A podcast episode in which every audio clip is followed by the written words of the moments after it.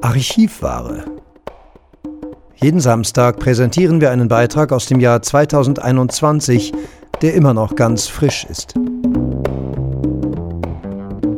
Archivware.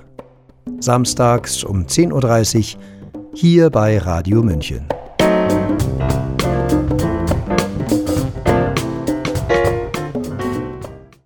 Herzlich willkommen bei Radio München. Es überzeugt nicht, wenn Pflegekräftemangel durch Kündigungen von ungeimpften Pflegenden behoben werden soll. Aber was ist wirklich los in den Krankenhäusern? Wir erhalten widersprüchliche Informationen. Wie katastrophal ist die Situation wirklich? Drei Mitarbeiter einer Klinik südlich von München berichten aus ihrem Arbeitsalltag. Ein Feature der Friedensaktivistin, Informatikerin und Journalistin Andrea Drescher. Sprecherinnen Sabrina Khalil und Eva Schmidt. Der Zwang zur sogenannten Impfung wird eines sicher nicht beheben, den akuten Pflegemangel. Da es der Gesundheitspolitik aber um die Sicherheit und das Wohl der Patienten gehen muss, scheint der Griff zur Spritze nicht geeignet, die sogenannte Epidemie nationaler Tragweite in den Griff zu bekommen. Die Aussagen der Gesundheitsminister Dr. Mückstein Österreich und Jens Spahn Deutschland zur Situation in den Krankenhäusern stehen im Widerspruch zu denen zahlreicher Ärzte und Pflegekräfte, die täglich in der Klinik arbeiten. Die wiederum haben oft Angst vor Kündigung, wenn sie über ihre Erfahrungen sprechen. Hinter vorgehaltener Hand aber mit Kollegen und Freundinnen werden die Widersprüche und Inkonsistenzen des Arbeitsalltags thematisiert. Eine kleine Gruppe aus einer bayerischen Klinik, rund 60 Kilometer von München entfernt, hat sich entschlossen, die Zustände in ihrem Haus vorläufig anonym zu veröffentlichen. In drei separat geführten Interviews berichten wir nennen sie Carola, Stefanie und Udo aus dem Klinikalltag der Intensivpflege, der Behindertenbetreuung und der Physiotherapie. Die Gespräche wurden für diesen Bericht zusammengefasst und von den drei Interviewpartnern auf Richtigkeit geprüft. Manches Gesagte wurde durch Dokumente, zum Beispiel Mails aus der Klinik, belegt. Von einer Veröffentlichung sehen wir jedoch ab, um die Anonymität der Beteiligten zu wahren. Für ein paar O-Töne haben wir die Originalstimmen der drei verfremdet. Aktuelle Situation in der Pflege. Wir haben schon lange nicht genügend Personal. Das ist ein großes Thema, das schon seit Jahrzehnten bekannt und wohl auch politisch gesteuert ist. Dass die Kliniken auf Sparkurs fahren, haben wir zwischendurch sehr stark gemerkt. Es gab Einstellungsstopps, man hat gespart und gespart. Personalmangel kennen wir ja schon die ganzen Jahre, aber seit Beginn 2021 haben wir nochmals massiv Kollegen verloren, auch auf Intensiv. Einige Mitarbeiter sind ausgestiegen, andere haben sich in einen anderen Bereich versetzen lassen, andere ließen sich von Zeitarbeitsfirmen anstellen. Manche waren mit der Situation insgesamt unzufrieden. Eine Kollegin hat in ein Pharmaunternehmen gewechselt. Hinzu kommen Schwangerschaften und andere persönliche Gründe. Vielen war wohl die Belastung und der ständige Personalmangel zu groß. Wir mussten von den insgesamt 63 verfügbaren Intensivbetten auf vier Stationen 33 Betten schließen, weil Personal fehlt. Eine Station wurde ganz zugemacht ja, war der Personalmangel dann nochmal extrem höher. Und wir mussten von den ca. 63 verfügbaren Intensivbetten 33 schließen, weil das Personal nicht da war. Und das ist auch jetzt noch so. Äh, stand jetzt gerade bei uns hier in der Teilung, dass 30 Intensivbetten zur Verfügung stehen. Aber leider wurde nicht mit dazu geschrieben, dass 33 nicht belegt werden können, weil das Personal fehlt. Unsere speziell für Corona ausgebaute Intensivstation mit 20 Betten, die von Anfang an nie voll belegt war, wurde Anfang November komplett geschlossen. Auf den anderen Stationen wurde die Bettenzahl ebenfalls heruntergefahren.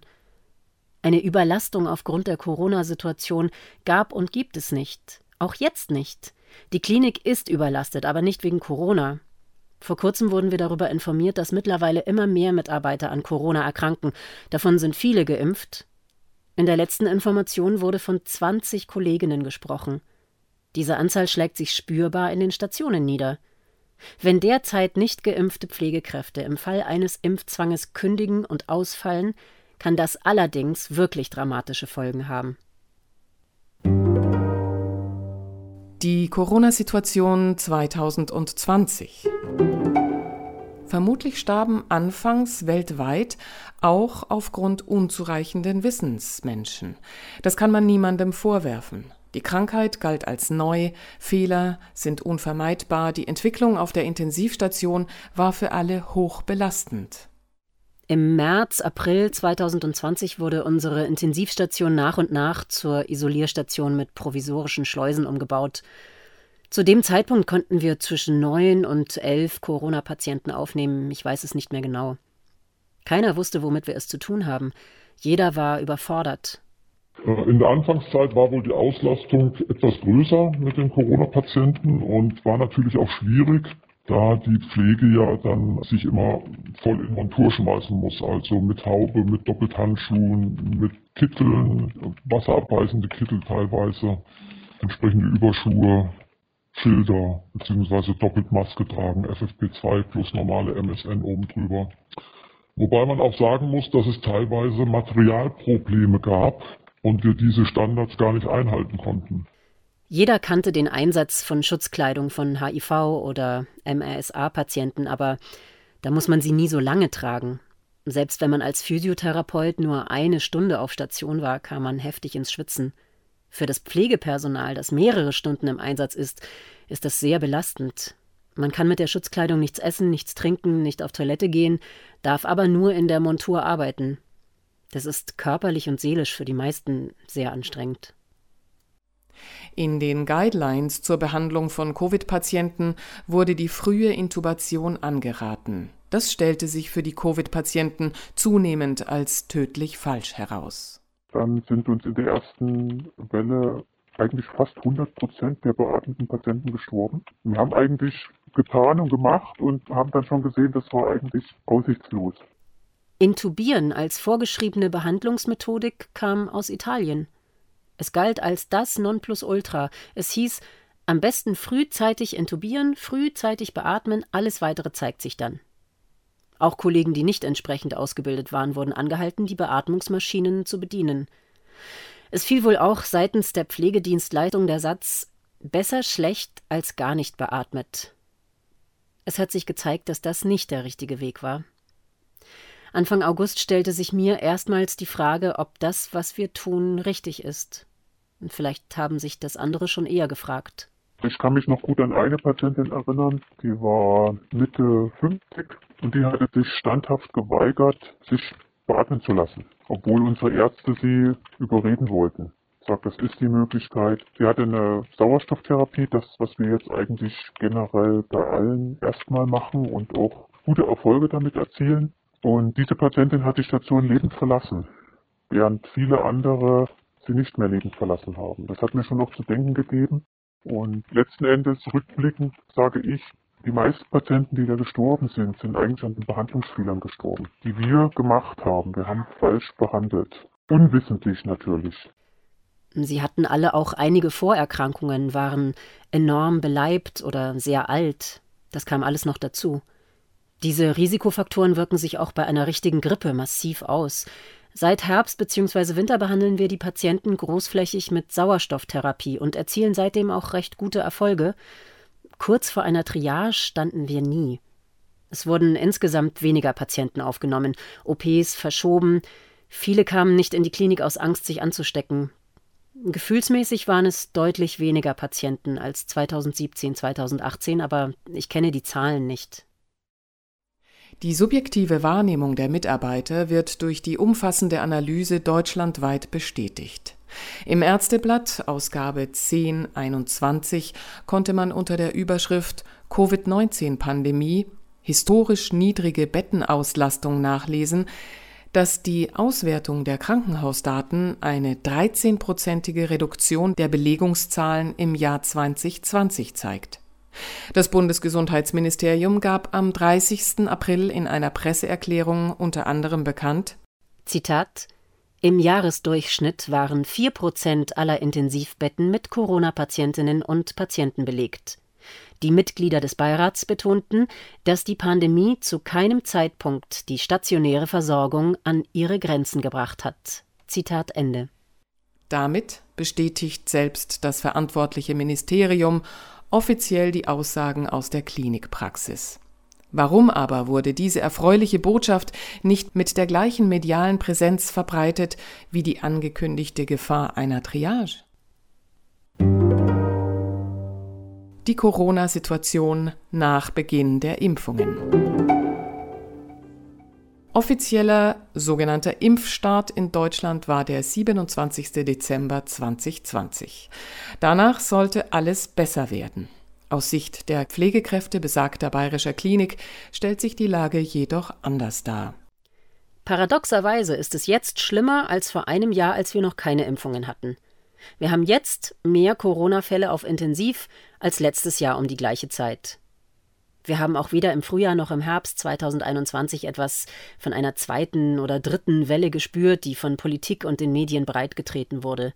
Wenn wir überhaupt von Wellen reden, dann wäre das, was jetzt passiert, für mich die zweite Welle. Folgt man den Aussagen von Dr. Jens Peter Keil vom Dietrich Bonhoeffer Klinikum in einer Sendung des NDR, kommen sehr viele Geimpfte in die Kliniken, bei denen längere Liegezeiten auftreten. Bei uns auf Intensiv beträgt die Verweildauer derzeit zwischen ein und zwei Wochen. Aufgrund der Mortalität 2020 haben wir keine Vergleichsmöglichkeit. Aber auch wir sehen jetzt einfach, dass immer mehr geimpfte Patienten kommen, auch auf Intensiv. Das hat im September begonnen. Das waren wirklich, wie auch in den Medien beschrieben, Reiserückkehrer und jüngere Patienten. Gestorben ist, soweit ich weiß, aber niemand. Seit Oktober, November erhöht sich die Zahl der doppelt geimpften Patienten auf der Intensivstation. Die Verläufe entwickeln sich nicht anders als bei ungeimpften. Es gibt bei geimpften Patienten auch schwere Verläufe mit Beatmung. Manche sterben auch. Da sehe ich jetzt keinen Unterschied. Es wird auch nur noch sehr selektiv intubiert. Aber auch da ist kein Unterschied zwischen geimpften oder ungeimpften Patienten für mich zu erkennen. Aufgrund der geschlossenen Intensivstation werden manchmal Patienten auch in andere Häuser der Klinikgruppe verlegt. Daher fehlt mir der Überblick, wie viele Patienten wir derzeit wirklich im Haus haben. Wir ächzen wieder aufgrund des fehlenden Personals, haben auch mit vielen krankheitsbedingten Ausfällen zu tun. Behandlungsmethoden weiter strikt nach Protokoll. Rückblickend muss man sagen, wir haben anfangs nur fehlbehandelt. Wir hätten das anders machen müssen. Wir wussten es nicht besser. Jetzt sind wir aber fast zwei Jahre weiter und wir behandeln immer noch nur nach sehr eingeschränkten Protokollen, primär mit Sauerstofftherapie und Cortison. Die Protokolle der Frontline-Doctors aus den USA mit Ivermectin werden komplett ignoriert. Laut der Klinikleitung kommt dieses Medikament erst dann zum Einsatz, wenn es in unseren Protokollen auch vorgesehen ist. Dabei müsste man in meinen Augen doch alles versuchen, was sich als erfolgsversprechend darstellt. Kollegen und mir ist bei der Behandlung aufgefallen, dass wir weiterhin nicht so handeln, wie wir es sollten. Wir müssen jetzt deutlich vermehrt Lungenembolien nach Corona-Infektionen behandeln. Das betrifft das ganze Haus und auch junge Leute. Da fragt man sich doch, warum man nicht antikoaguliert, also Maßnahmen ergreift, dass sich Blutgerinnsel erst gar nicht bilden können. Dieser Anstieg ist sowohl bei geimpften als auch ungeimpften Corona-Patienten festzustellen. Warum macht man nichts? Verabreicht nicht wenigstens Aspirin als Prophylaxe, wenn man sieht, dass die Zahl der Lungenembolien signifikant ansteigt? Auch die Behandlung mit hochdosierten Vitaminen, die wir mal eine Zeit lang gemacht haben, findet nicht mehr statt. Die würde ich generell allen Patienten geben, die im Krankenhaus liegen. Ein gewisses Grundverständnis, was manche Krankheiten oder Verläufe bedeutet, hat man als Intensivkrankenschwester mit über 25 Jahren Berufserfahrung ja auch. Vitaminmangel hat doch eh fast jeder. Da geht es um die Vitamine C und D, da geht es um Zink und Selen, also keine teuren Produkte. Ich frage mich wirklich, warum passiert das nicht? Ich habe daher ganz vorsichtig bei einem Oberarzt und einer Fachärztin nachgefragt, warum Blutverdünner und Vitamine nicht prophylaktisch zum Einsatz kommen. Ich bekam als Antwort Ja, wir hatten das schon mal diskutiert. Und das war's. Also, für mich keine befriedigende Antwort. Geimpft, ungeimpft, wie genau sind die Daten? Was für uns alle definitiv unklar ist, wer gilt als geimpft? Patienten, die mit Sputnik geimpft wurden, gelten als ungeimpft. Patienten mit einer Impfung außerhalb der EU gelten als ungeimpft. Manchmal scheint der Impfstatus gar nicht erhoben worden zu sein, aber der Patient wurde als ungeimpft eingetragen. Wir haben eigentlich zufällig festgestellt, dass die internen Zahlen mit den nach außen gemeldeten Zahlen nicht übereinstimmen. Angaben im Divi-Register passten einfach nicht. Einige Kollegen haben immer noch Zugriff auf die Dokumentation, die aufgrund einer Studie bei uns eingerichtet wurde. Dort recherchieren wir seitdem regelmäßig nach und schreiben die Zahlen mit. Da passt einfach einiges nicht zusammen. Es ist nicht wirklich erkennbar, welcher Patient welchen Status hat. Wie werden Kreuzgeimpfte gewertet? Wo werden Geimpfte mit Symptomen eingeordnet? Hier fehlt es definitiv an Transparenz in den Zahlen. Seit kurzem haben sie die Präsentation der Daten geändert.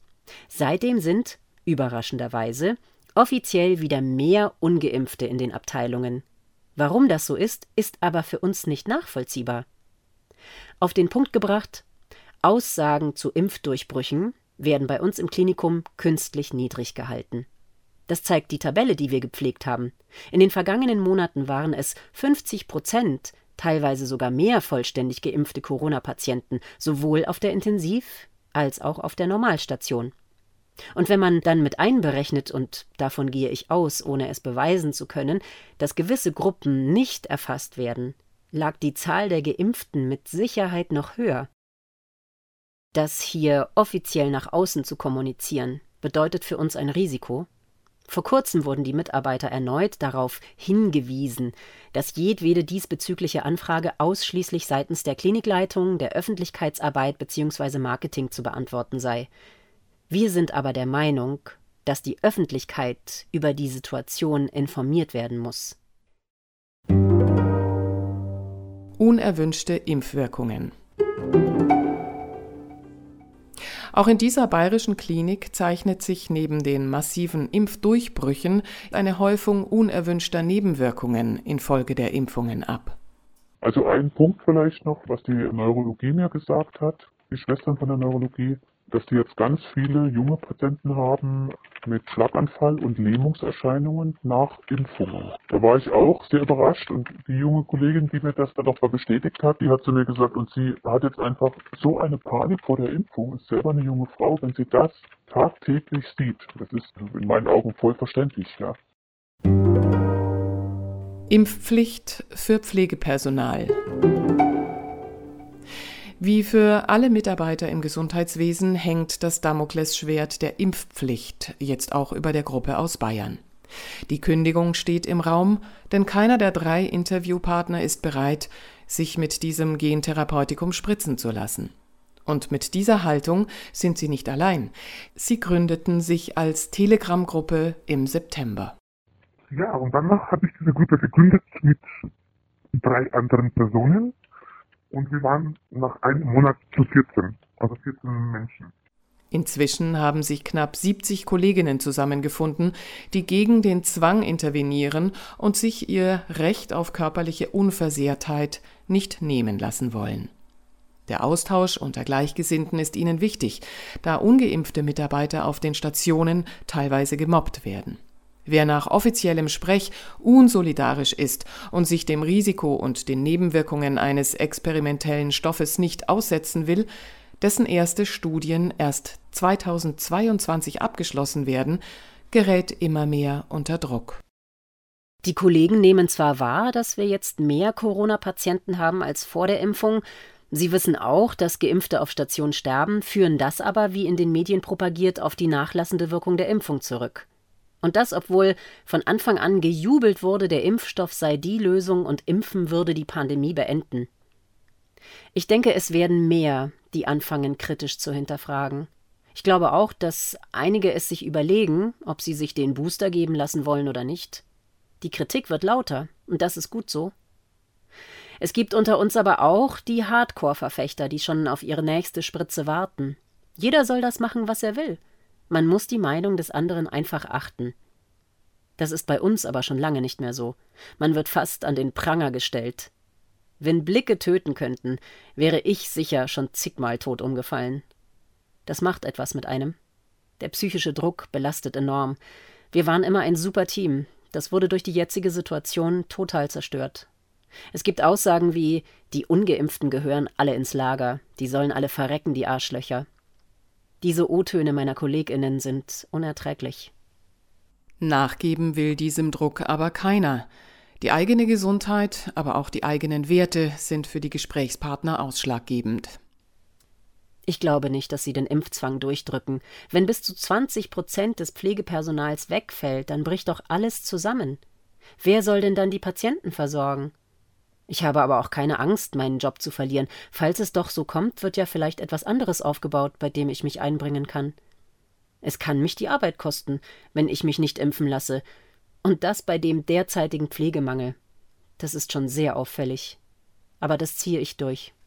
Wobei mir persönlich das keine Sorge mehr macht. Mir ist meine Menschenwürde und mein Recht auf Selbstbestimmung und auf meine körperliche Unversehrtheit weitaus wichtiger als meine materiellen und sonstigen. Ich muss zwar auch meine Wohnung unterhalten, ich muss meinen Sohn versorgen, aber da bin ich mittlerweile so im Vertrauen, da habe ich keine Sorge, dass ich da nicht durchkomme. Ich habe ein kleines Polster, dass ich ein paar Monate um die Runden komme. Und ich weiß, ich kriege von den Gruppen, von den Leuten, die ich sonst so kenne, kriege ich Unterstützung, wenn es wäre, auf die eine oder andere Weise. Und ich glaube, ich könnte die Zeit überbrücken, bis dann das System kippt.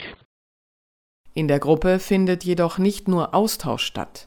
Man geht, je nach Dienstplan, gemeinsam auf Demonstrationen, wehrt sich und überlegt, gemeinsam an die Öffentlichkeit zu gehen und Gesicht zu zeigen.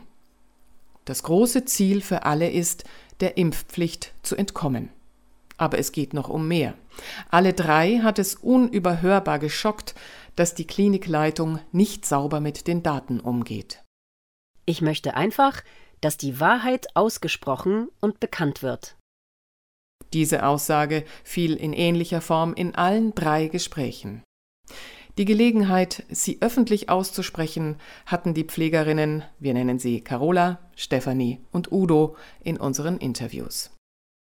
Sie hörten ein Feature von Andrea Drescher unterstützt vom unabhängigen Presseportal frischesicht.de. Sprecherinnen Sabrina Khalil und Eva Schmidt, die auch die Redaktion hatte. Das war unsere Archivware aus dem Jahr 2021, immer noch ganz frisch.